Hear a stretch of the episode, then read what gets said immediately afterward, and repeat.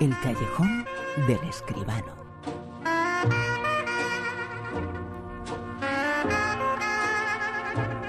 Con José Manuel Escribano. Muy buenas, José Manuel. Buenas noches, Bruno. ¿Qué tal? ¿Te acuerdas, eh, supongo, de aquel día que un piloto aterrizó nada más y nada menos que en mitad del río Hudson? Sí, Fíjate, claro que sí. aquello fue noticia en todo el mundo, ¿eh? Claro, es que un, bueno, un acontecimiento y yo diría que hasta un espectáculo, como se ha demostrado unos años después.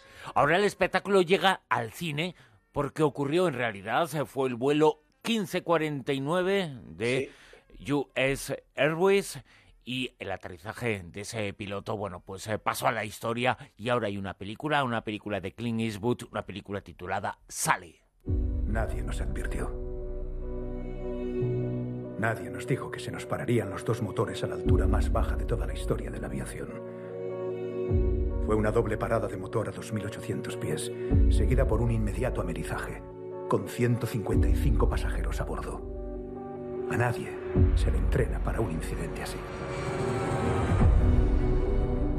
Nuestro trabajo es investigar cómo un avión acabó en el río Hudson. Sobre el Hudson. No nos estrellamos, fue un amerizaje forzoso. Según las simulaciones, podría haber regresado al aeropuerto. Imposible, habría perdido el Fue control. un aterrizaje, un amerizaje verdaderamente espectacular y también es eh, verdaderamente espectacular lo que ahora llega al cine de la mano de Clint Eastwood y de uno de los eh, grandes de la interpretación como es eh, Tom Hanks. Una pareja prácticamente imbatible.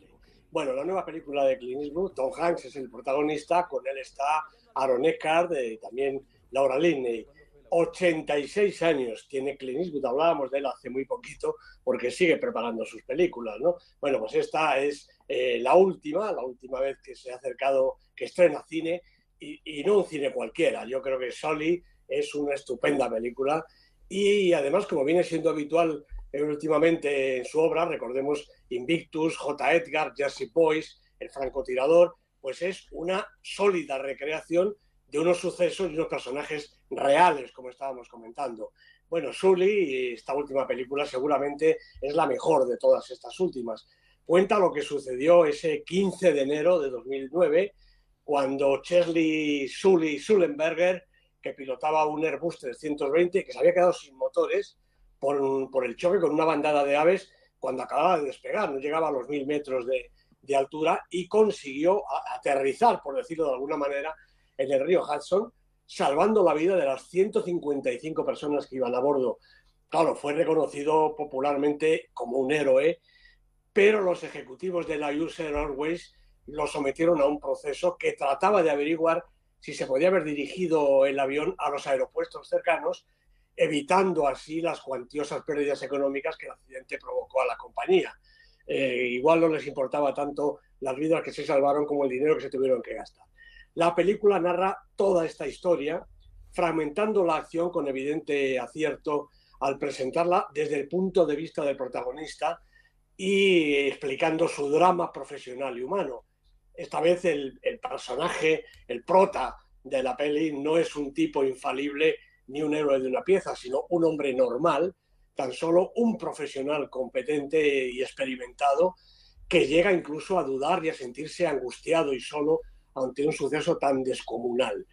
Eh, trata de ser objetivo eh, en sus conclusiones y en su juicio, y la verdad es que la película lo intenta también casi todo el tiempo.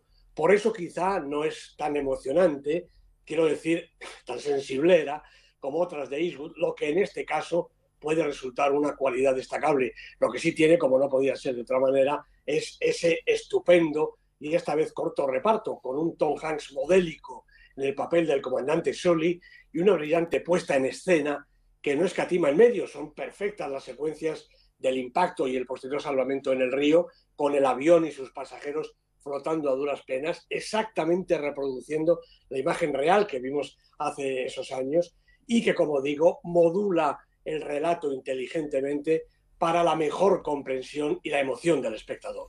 Una película verdaderamente importante, una de las eh, grandes noticias eh, del mundo del cine, pero hay mucha otra actualidad.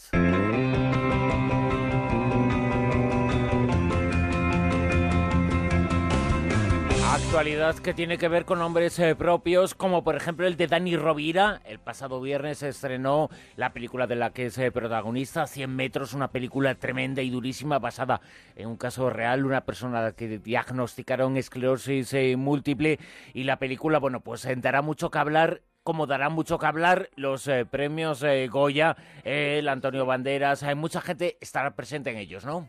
Sí, hombre, Rovira va a presentar por tercera vez consecutiva los premios Goya, lo hemos sabido esta semana. Parece que no había quedado muy conforme con la anterior, con la de este año, la experiencia de este año, pero bueno, debe haber convencido y volverá a ser el presentador. Efectivamente, acaba de estrenar 100 metros, su película que homenajea a las personas capaces de superar sus problemas, como, el protagonista de la historia y como tantos otros que conocemos, y tiene pendientes cuatro estrenos más, de manera que lo de Dani Rovira es realmente fantástico. Parecido de alguna manera a la carrera de Antonio Banderas, no la vamos a descubrir ahora, uno de los actores españoles más internacionales, si no el que más, desde hace muchos años. Ahora se ha unido a Adrian Brody y a John Malkovich en la película Unchained, un thriller moderno cuyo rodaje va a empezar eh, dentro de nada, este próximo día 14, dirigido por Paul Solet, el director de Grace, que también ha escrito el guion.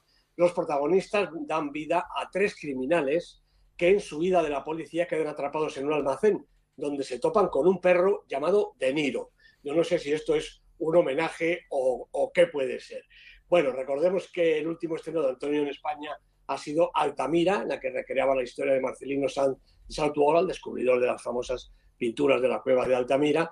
Tiene por estrenar Antonio Banderas Salty, en la que interpreta a Tuck Henry, una estrella del rock que durante sus vacaciones en Chile sufre el secuestro de su esposa, el personaje que hace Olga Kurilenko.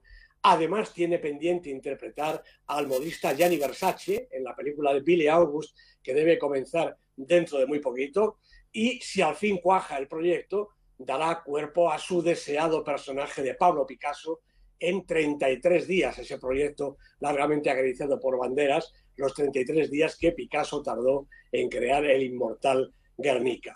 A todo esto hay que añadir los trabajos de Antonio Banderas en el mundo de la moda y sus otras múltiples actividades. Es una persona que verdaderamente no para, le sobra toda la energía del mundo como a Dani Rovira, Antonio Banderas, eh, protagonista esta noche, muchos eh, nombres eh, propios y el último unirse que no necesita presentación, no necesita nuevos premios, pero le siguen nominando Almodóvar. Pues sí, su última película, Julieta, está nominada en los premios del cine europeo, los premios que cada año consagran a las mejores películas, intérpretes de nuestra producción europea de cada año. A ver si al final va a resultar que Almodóvar lo premiamos en todas partes menos aquí. Qué curioso es esto. Julieta ha estado muchas semanas en la lista, en el Super 10. Vamos a conocer qué películas están en estos eh, últimos siete días en esa lista. El Super 10 se coloca en el puesto número 10 a... Pues en el puesto 10, y espero que suba, está Joe Daniel Blake, la estupenda película de Ken Loach, con Dave Jones, Haley Squires primera semana en la lista. En el 9. Otra inauguración, la de Trolls, la estupenda película de animación de Mike Mitchell y Walt Dom. En el 8. Un monstruo viene a verme, un taquillón descomunal a punto ya de alcanzar a mascotas. Cuatro semanas en la lista, ha bajado un poquito, pero yo creo que ni a Bayona, ni a Luis McDowell, ni a Sigourney Weaver les importa porque la película la está viendo todo el mundo. Siete. También nueva en la lista Doctor Strange de Scott Derrickson con Benedict Cumberbatch, que hace absolutamente todo lo que le pidan, y Chihuahua for primera semana en el Super 10, como digo. Seis. El hombre de las mil caras, la película de Alberto Rodríguez, seis semanas en la lista, ha bajado un puestecito. Eduardo Fernández y Carlos Santos son sus estupendos protagonistas. Cinco. Bueno, película de la semana y otra película española estamos realmente que lo tiramos. Que Dios nos perdone, dirigida por Rodrigo Sorogoyen, con Antonio de la Torre, que está en todas las películas, y Roberto Álamo, dos policías realmente espectaculares en un thriller que merece verdaderamente la pena. Cuatro. El de Paul Verhoeven, con Isabel Huppert, Logran Lafitte, cinco semanas en la lista, repite su posición. Vamos a conocer el podio. Puesto número 3, bronce para... Pues también repite Café Society de Woody Allen, 10 semanas en la lista, ya es Super 10 la película de Woody, con Jesse Eisenberg y Kristen Stewart, otra película formidable. El puesto número 2 en La Plata. Para Historias de una Pasión, la película de Terence Davis, que relata la biografía de la grandísima poetisa americana Emily Dickinson, Cynthia Nixon, Kate Carradine, película, como digo, de Terence Davis, un hombre de 71 años que lleva 50 haciendo un cine realmente extraordinario. Y en el puesto número uno el oro esta semana para... Pues sigue siendo para Tarde para la Ira, otra película española, esta de Raúl Arevalo, también con Antonio de la Torre, con Luis Callejo, ocho semanas en la lista, todas en todo lo alto. José Manuel Esquivano, nos escuchamos el próximo fin de semana. Un abrazo, Bruno. En Onda Cero, La Rosa de los Vientos.